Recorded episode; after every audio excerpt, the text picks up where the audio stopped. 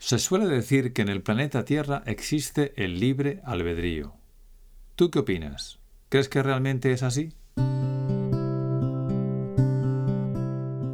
Un saludo y muchas gracias por acompañarme en este nuevo episodio de La Cabaña del Bosque. El tema de hoy va sobre la libertad, o casi mejor sería decir que ¿por qué nos cuesta tanto vivir o experimentar la libertad?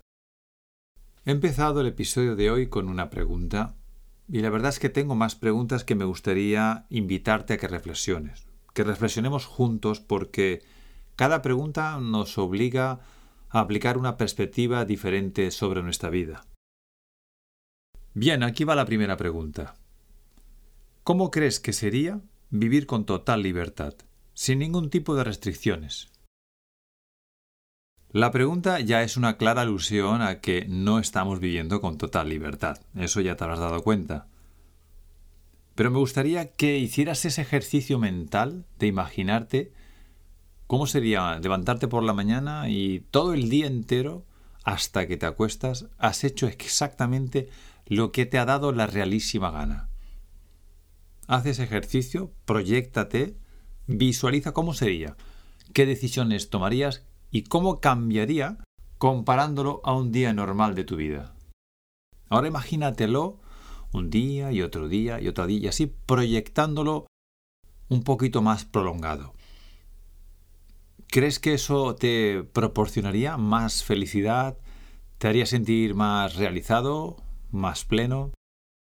Explora el alcance de la pregunta y cuando lo hagas, si te apetece seguir con este juego de reflexiones sobre la libertad, apunta todas aquellas cosas que veas que normalmente te frenarían a actuar con esa libertad que tú quieres, digamos, alcanzar y localiza ver de dónde proceden, si es un tema externo o si es un tema interno, o sea, de tu mente. Y al hacer esta valoración, pues te estoy pidiendo que seas muy sincero. Muy sincera porque es ahí donde tenemos que ser honestos con nosotros mismos y saber si los frenos que están eh, que nos interponen entre vivir de una manera o de otra nacen de fuera o nacen de nuestras propias limitaciones. Aquí va la segunda pregunta. ¿Crees que la humanidad está preparada para vivir con total libertad? O mejor dicho, ¿crees que tú estás preparado o preparada para vivir con total libertad? Y en esta pregunta pues me imagino que aparecen muchos prejuicios, porque al final tampoco nos podemos liberar de nuestros juicios a la hora de hacer este pequeño ensayo de imaginarnos cómo sería vivir libremente, ¿no? Y digo los prejuicios porque, por ejemplo, creemos que algunas personas pues son más o menos civilizadas, algunos serían más salvajes, otros más anárquicos, algunos pues creen que la sociedad necesita una estructura jerárquica, otros dicen que no. Bueno, yo simplemente estoy invitándote a que hagas esa reflexión y que valores si tú, como persona individual, estás preparado, preparada para vivir con total libertad. O sea, si mañana mismo nada se interpusiera entre tus más altas ambiciones y deseos y lo que te rodea. ¿De acuerdo? O sea, quiero si tú realmente te sentirías cómodo, cómoda con, esa, con esas posibilidades o si por el contrario necesitarías que alguien te dijera lo que tienes que hacer. Llegamos a la tercera pregunta donde dice así, ¿Crees que dispones de suficiente libertad hoy mismo para conseguir alcanzar tus sueños o sentirte realizado? Posiblemente la respuesta a esta pregunta ya has empezado a analizarla en las respuestas anteriores. Pero lo que te estoy pidiendo con esta pregunta es que intentes describir o definir cuáles son esos sueños, esas metas, o qué hace falta para que te sientas realizado. Y estoy completamente convencido de que no es fácil definir qué es exactamente lo que buscamos, lo que necesitamos, si nuestros sueños son realmente algo que estamos persiguiendo o si es algo que no lo hemos imaginado. también tenemos que hacer el análisis de qué es lo que me haría sentir realizado. Vamos, que la respuesta a esta pregunta requiere de un poquito de autoconocimiento y de introspección. Eso es inevitable. La cuarta pregunta es un poco para relajarnos. Es un tanto, vamos a decirlo, filosófica.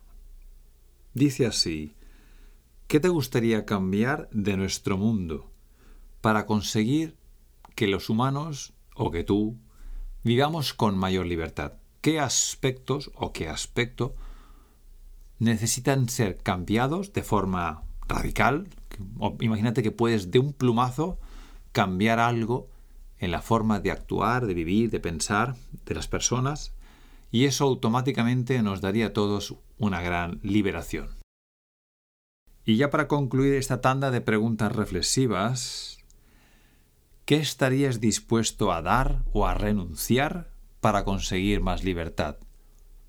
Porque al final resulta que todo en la vida tiene un precio, ¿no? Entonces imagínate que hay algo ahí que quieres mucho y valoras mucho, pero eso te está privando de tener cierta libertad. ¿Estarías dispuesto, dispuesta a renunciar a ello para tener esa libertad?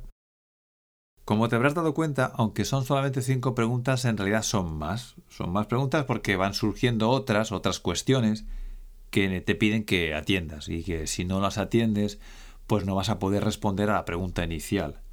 Especialmente cuando se trata de temas relacionados con nuestra vida, la forma en la que vivimos, nuestras prioridades, nuestros sueños, nuestras metas, cómo nos hemos planteado el día a día. Ahora, si me lo permitís, voy a volver a la primera pregunta sobre el libre albedrío y voy a compartir mi reflexión personal, no tenemos por qué estar de acuerdo, pero lo hago más que nada para poder abordar otros temas que van ligados. Para mí existe libre albedrío, pero yo le llamo un libre albedrío a tiempo parcial. Vamos a decirlo así, ya veréis más adelante por qué o pues como que hay un contrato con letra pequeña detrás que indica una serie de limitaciones. Y estas limitaciones no son seguramente las que estás pensando, pero las voy a abordar un poquito más tarde. Ahora me voy a extender en por qué creo que existe ese libre albedrío. El libre albedrío lo es para ti y lo es para todos, tanto para los buenos, para los malos, los que están arriba, los que están a tu mismo nivel o los que están dependiendo de ti. En nuestra sociedad, nuestro conjunto de relaciones, de leyes, de moral, religión, cultura, costumbres, etcétera, etcétera, están ahí escritas por alguien que hemos dicho que las escriba o que hemos aceptado que las ha escrito, se han incorporado a nuestra forma de vida, a nuestra sociedad, y hemos aceptado que el cumplirlas y el llevarlas a cabo como nuestra forma de regularnos o de relacionarnos, ¿verdad? Entonces, tú eres libre de haber decidido eso y en algún momento, si no eres libre de haberlo hecho porque no te ha tocado tomar esa decisión, te has incorporado a un sistema, nos hemos incorporado a un sistema que lo tiene ya asumido. Entonces, quizás no somos totalmente responsables de lo que se hizo hace mucho tiempo, años atrás, pero lo estamos viviendo. Y ese ese derecho de libre albedrío lo ejercieron otras personas en tu nombre, en el nombre de tus antepasados o en el nombre de la fuerza que disponían para imponer un determinado sistema. Te puede gustar más o te puede gustar menos, pero lo cierto es que las cosas en las que nos encontramos ahora en nuestro sistema, creadas hace mucho tiempo y aceptadas o no aceptadas, pues al final están ahí. Si es cierto que Tú, si dispusieras de la misma cantidad de fuerza para poder cambiar todo ese sistema, podrías hacerlo, con lo cual tendrías ese libre albedrío para ejercer un cambio total del sistema. O si tuvieras mucho coraje, decidirías a lo mejor irte a vivir a lo alto de una montaña como un ermitaño, o perderte en la selva amazónica buscando tu pequeño paraíso.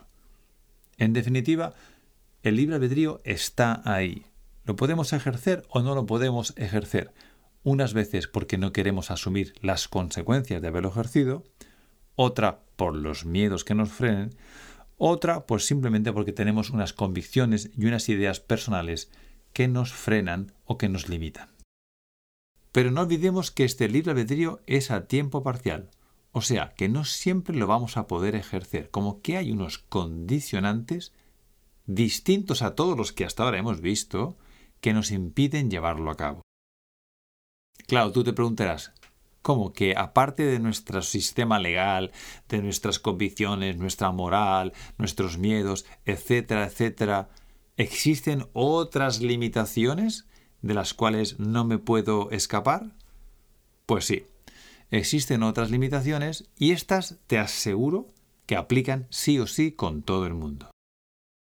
De hecho, son las cuestiones que realmente nos deberían importar, porque de todo lo hasta ahora mencionado, pues podríamos estar aquí horas y horas en debates eternos y yo creo que nunca llegaríamos a un acuerdo. Tampoco creo que lleguemos a un acuerdo de lo que ahora voy a tratar, pero es de lo que más me apetece hablar en este episodio. Se trata de tres puntos, no más, pero cada uno de ellos tiene una dimensión y un peso específico muy importante. En algunos casos es tan obvio que casi no haría falta mencionarlo, pero sí creo que hace falta recordarlo, por la importancia que tiene a la hora de el tema de hoy, o sea, del tema de la libertad. Vamos con el primer punto. Hemos llegado a este planeta, que es un planeta en tercera dimensión. Tenemos un cuerpo, una mente, y nuestra alma es la que está ocupando este cuerpo. Esta afirmación que parece tan trivial, en realidad la gente no la está teniendo en cuenta. Y tiene además unas implicaciones muy interesantes. La primera de ellas es que si hemos venido aquí es porque hemos decidido encarnar aquí, en el planeta Tierra, que es un planeta donde existe la tercera dimensión.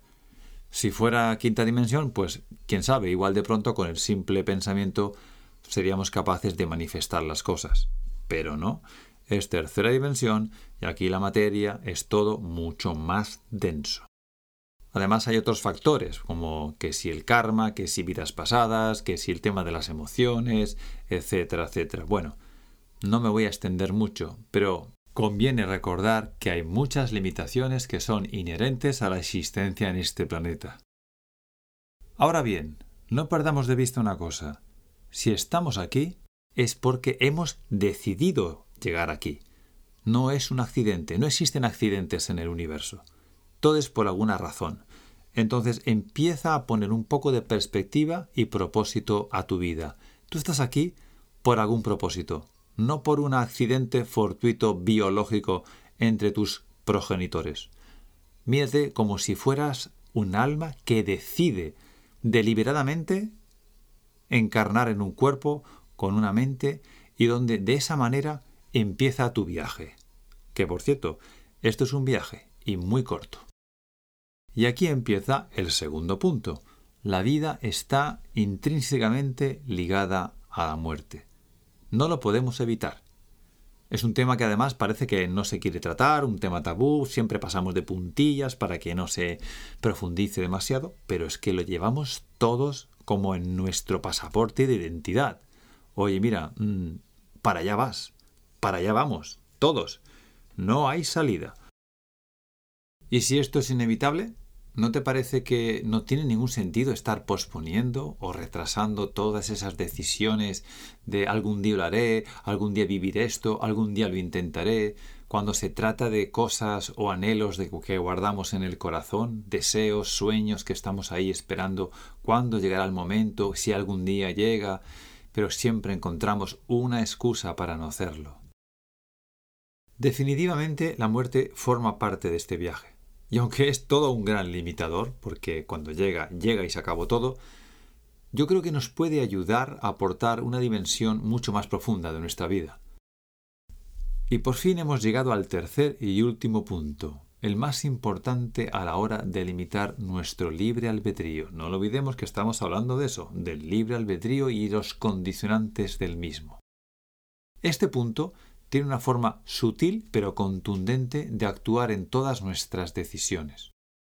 Para hablar de este punto voy a recurrir a una metáfora visual. Es un tanto cómica, ya aviso, pero creo que es la mejor forma de presentar a lo que me estoy refiriendo.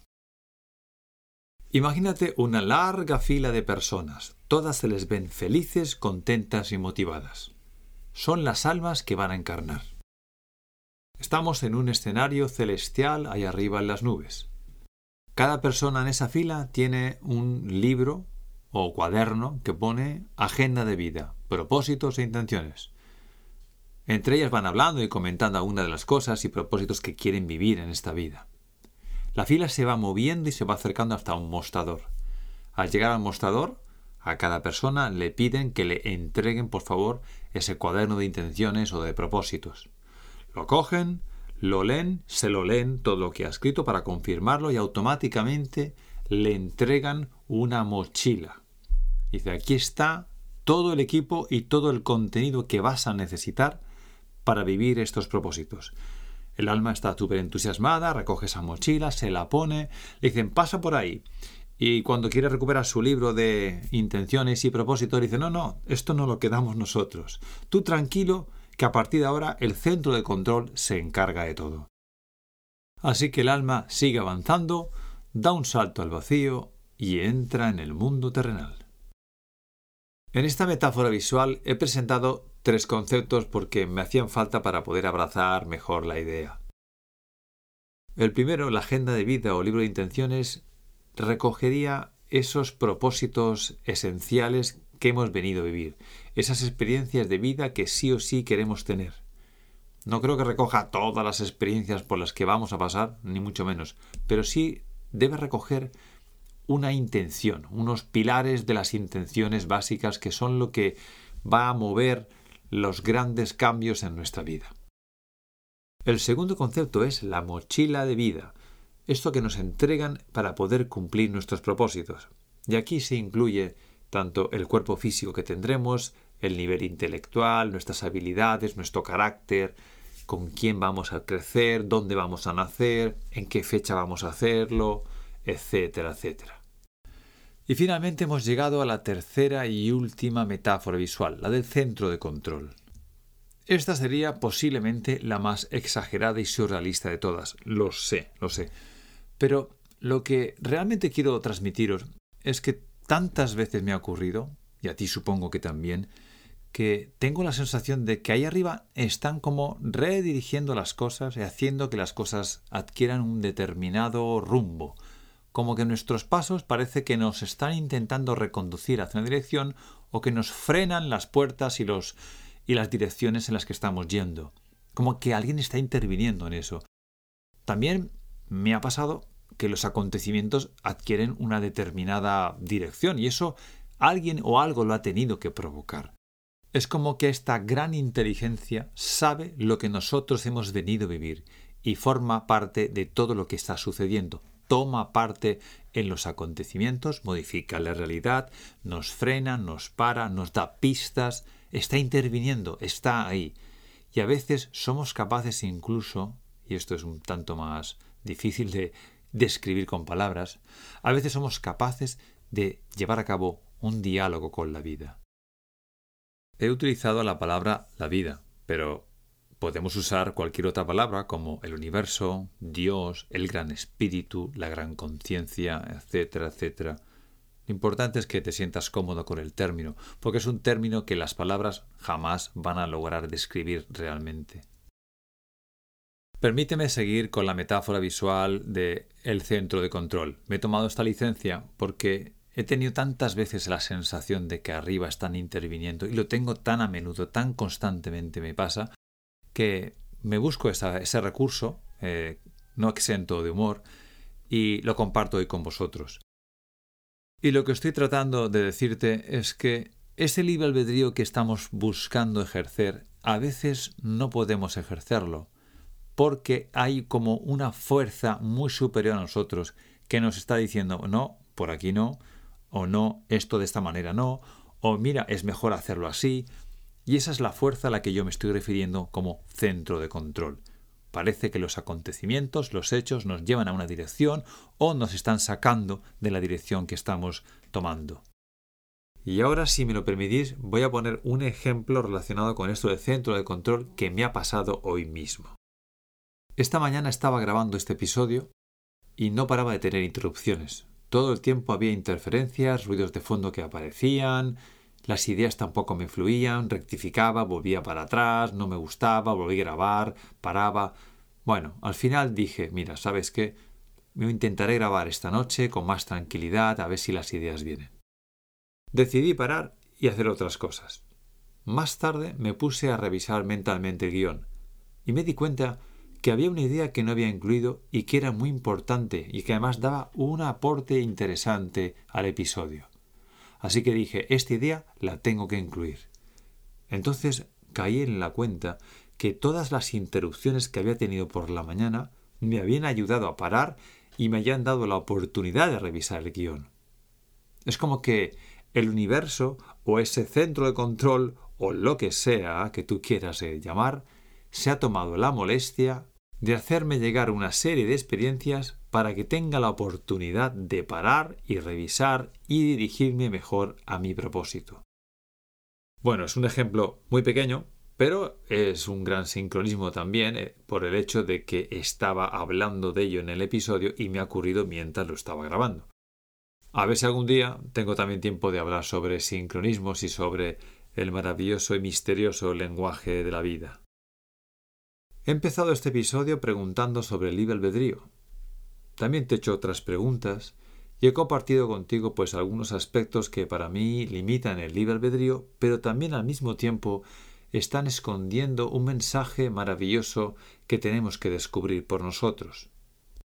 ¿Por qué estamos aquí? ¿Cuáles son nuestros propósitos? ¿Y qué es lo que verdaderamente hemos venido a vivir? Estas son las grandes preguntas que tenemos que perseguir. Unas preguntas cuyas respuestas a lo mejor nos lleva todo un viaje encontrarlas, toda una vida, un viaje pensado para héroes que quieran sumergirse en esa exploración. El viaje del héroe, otro tema súper interesante que algún día espero también tratar en un episodio. Bueno, quiero concluir el episodio de hoy haciendo una reflexión. Existen muchas experiencias terrenales que nos gustaría hacer, que podemos vivir, que tenemos a nuestro alcance. Lo que pasa es que tenemos solamente una vida y un tiempo bastante corto. Y además pasa muy rápido, más rápido de lo que uno quisiera. ¿No crees que habría que centrarse primero en averiguar por qué estamos aquí? Esas preguntas son las que más nos cuesta responder y las que más nos cuesta atender. Pero resulta que son las que nos aportan plenitud. Porque cuando tú te acercas a vivir lo que has venido aquí a vivir, es cuando te sientes pleno, realizado, alineado y como llevado por el universo. Ese sentimiento de plenitud es lo que tenemos que perseguir. Las otras experiencias, las demás, las terrenales o las que nos van metiendo o convenciendo otros que hagamos, pero que no tienen que ver con lo que hemos venido a vivir, esas experiencias, a la larga, nos hacen sentir pobres, vacíos y nos hacen perder las ganas de vivir. Pregúntate lo siguiente. Cuando te levantas, ¿tienes ganas de vivir? ¿Te sientes vivo o simplemente estás vivo? Sea cual sea la respuesta, quiero que sepas que nunca es tarde para volver a sentirnos vivos, para volver a recuperar esas ganas de levantarse por las mañanas con fuerza, con ánimos, con alegría. A menudo, muy a menudo, tenemos que llevar a cabo cambios o tomar decisiones con cierto riesgo, porque el precio de la libertad es ese, Debemos arriesgarnos, debemos vencer algunos de nuestros miedos. Y más teniendo en cuenta lo corto que es este viaje, ¿verdad? Muchas gracias por estar aquí, un fuerte abrazo y hasta el próximo episodio.